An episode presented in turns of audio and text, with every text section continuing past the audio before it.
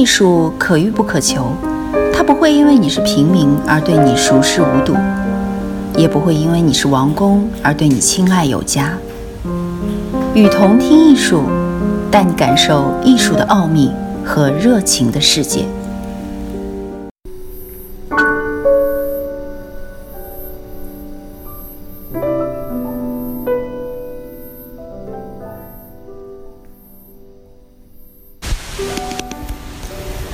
劳森伯格养成记。你做艺术，你就是艺术。一九八三年，五十八岁的罗伯特·劳森伯格为著名后现代舞蹈家崔莎·布朗一场名为《设置与重置》的舞蹈剧精心设计了舞台、灯光和服装。他将丝网印刷技术运用到舞台置景当中。将其与光线结合，创造出简洁而又光影重叠的视觉效果。在这次舞台置景项目合作之后的1983年到1985年间，劳森伯格创作出“抢救”系列。丝网印刷的图片来自劳森伯格自己拍的照片和杂志中的图片。而使用的材料其实是当时从设置与重置的设计中回收来的，该系列的名称也由此得来。今年呢，还真的是劳森伯格年。随着六月劳森伯格在中国与北京尤伦斯当代艺术中心强势登陆之后，上面提到的抢救系列的部分作品，目前正在巴黎达泰斯洛巴克画廊展出。与此同时，罗伯特·劳森伯格的不同作品也正在伦敦奥夫华特曼画廊、美国罗克兰·凡奥斯美术馆以及波兰华沙当代艺术美术馆展出。十二月一日，伦敦泰特当代美术馆也开始了为期四个月的罗伯特·劳森伯格大型回顾展。随后，这一展览将巡回到纽约现代艺术博物馆。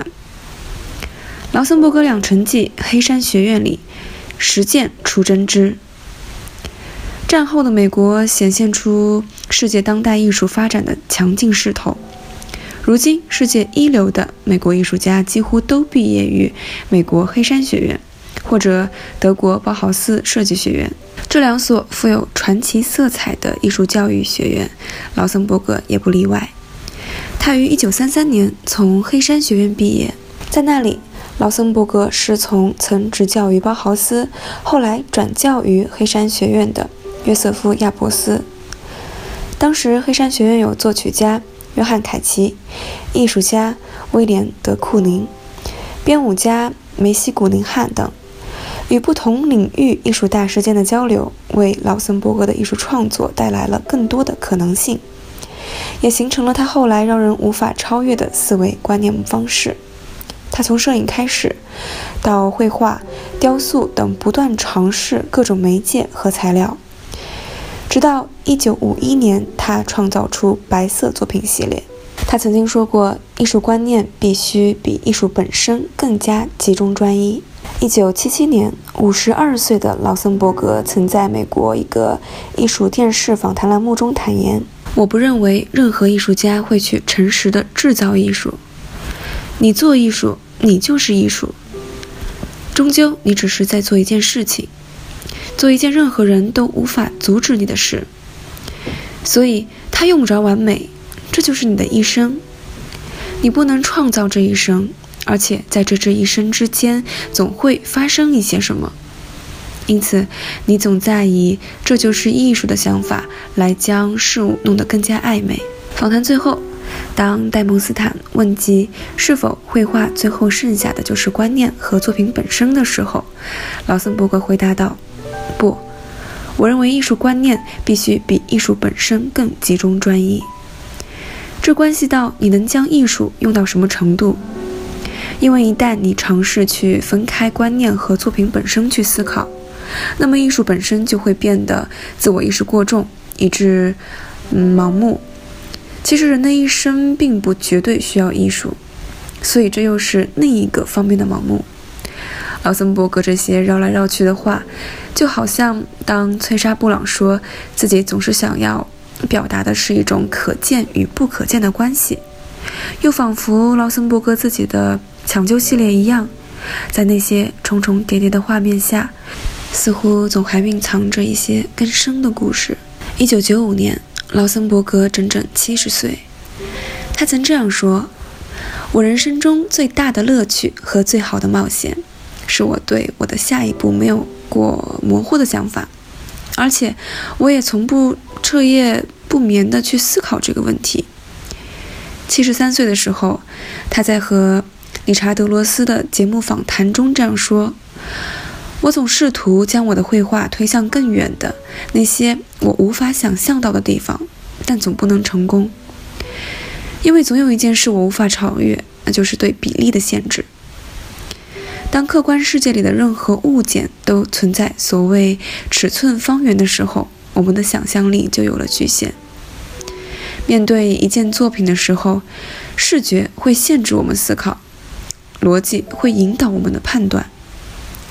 在这样的思考和创造中，劳森伯格很早就进入了艺术精神独立的自由境界。这直接导致他对于综合媒介和材料的大胆运用和不拘一格的艺术表现形式。无论是平面如抢救系列，还是立体如融合绘画，劳森伯格从各个地方收集物品，屋里向外，他在完全随性的状态下，将所有的物件依据个体关系组合到最为自然的呈现方式。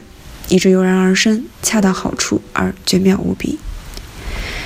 他也曾经说过，必须出现的那一个伯乐和勤奋工作是他的养成记。朋友之间，大家都亲密地叫劳森伯格为鲍勃。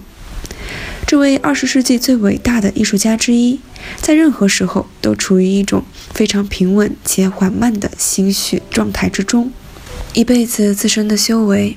换来的是命运中的贵人和伯乐。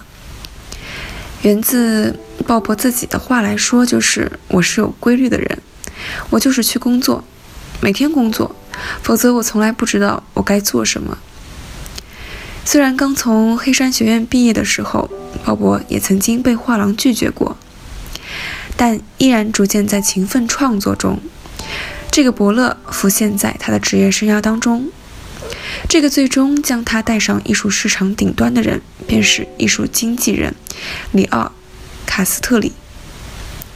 在鲍勃那个时代的人，谁都不会忘记这位带出了无数优秀艺术家的画廊业主。